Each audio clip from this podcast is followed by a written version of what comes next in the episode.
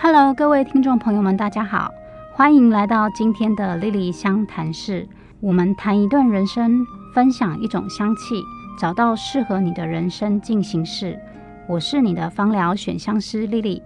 找到适合你的香，让香气伴随着我们的灵魂前进。我们这一系列节目呢，每一集会分享一则故事。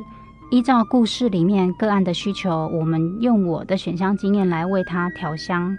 如果故事中的他让你产生共鸣，欢迎你找我聊一聊，让我为你选香。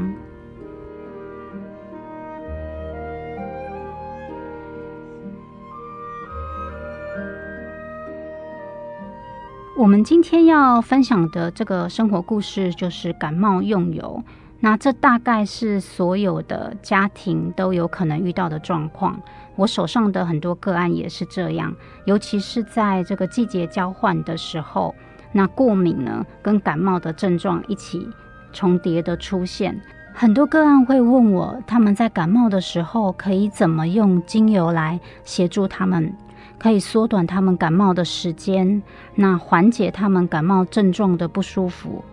那我们就来分享几个常见的感冒症状，可以用哪些精油来做协助。第一个最常见的感冒症状，大概就是流鼻涕、打喷嚏、鼻塞这些呼吸道的症状。在鼻子过敏的时候，也会有同样的症状。那我们可以使用像尤加利精油、醒目薰衣草精油、迷迭香精油，再加上没药精油这样子的配方呢，可以来做扩香嗅吸。也可以把它调和植物油之后，涂抹在我们的呼吸道、胸口、后颈，都是对呼吸道会很有帮助的。再来就是头痛，在感冒的时候，头痛的症状很常见。那我们可以使用像薄荷精油、尤加利精油，调和植物油之后，涂抹在太阳穴、耳后、后颈，也可以稍微自己用手按摩一下头部。这样除了缓解头痛的症状以外呢，在感冒的时候还需要工作的人，也可以让精神可以好一点。另外，在感冒的时候，睡眠状况可能会比较差一点啊，我们可以在睡觉前扩香方樟木精油、真正薰衣草精油。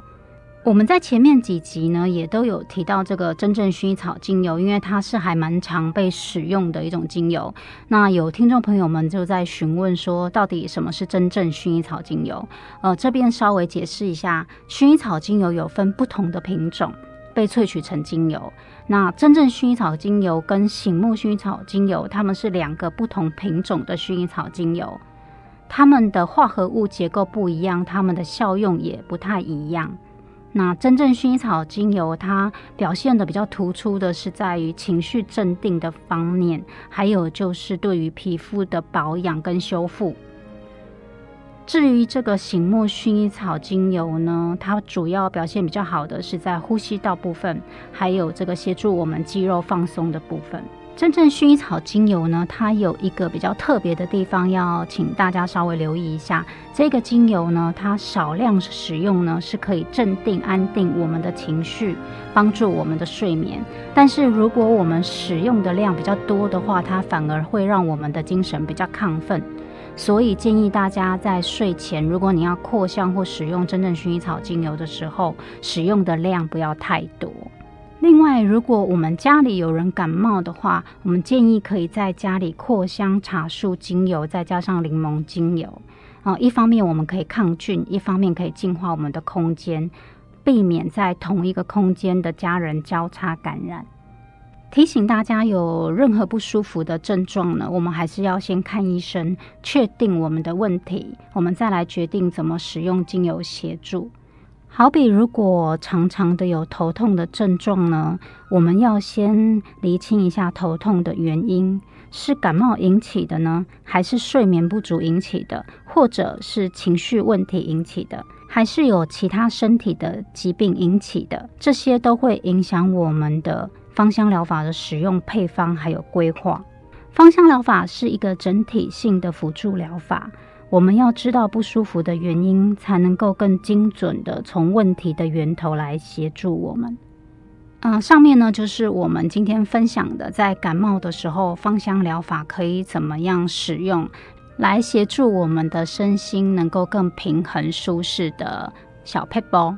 我们还是要再一次的提醒大家，同一个精油配方并不一定适用所有的人。每个人都有他最适合的配方。另外呢，我们也不建议长时间固定使用同一种配方，我们的身体会有耐受性的问题。虽然它是可逆的，也就是说，你使用一段时间之后效果会变差，但是你停掉一段时间之后，它的效果是会回来的。所以这就是我们在调整精油配方，必须要根据个案的状况，还有他使用过的配方来做调整。芳香疗法是非常个人化、非常克制化的。我们要看个案的整体状况去调整用油，尤其如果是有原生疾病或是慢性用药的人，我们更要留意他安全的使用芳香疗法。如果你也想要找到适合你的专属香味，那么一定要收听我们的节目，也可以透过下方的链接，或者搜寻“莉莉香谈室”或“选香美颜学院”。我是你的芳疗选香师莉莉，我们下次再见喽，拜拜。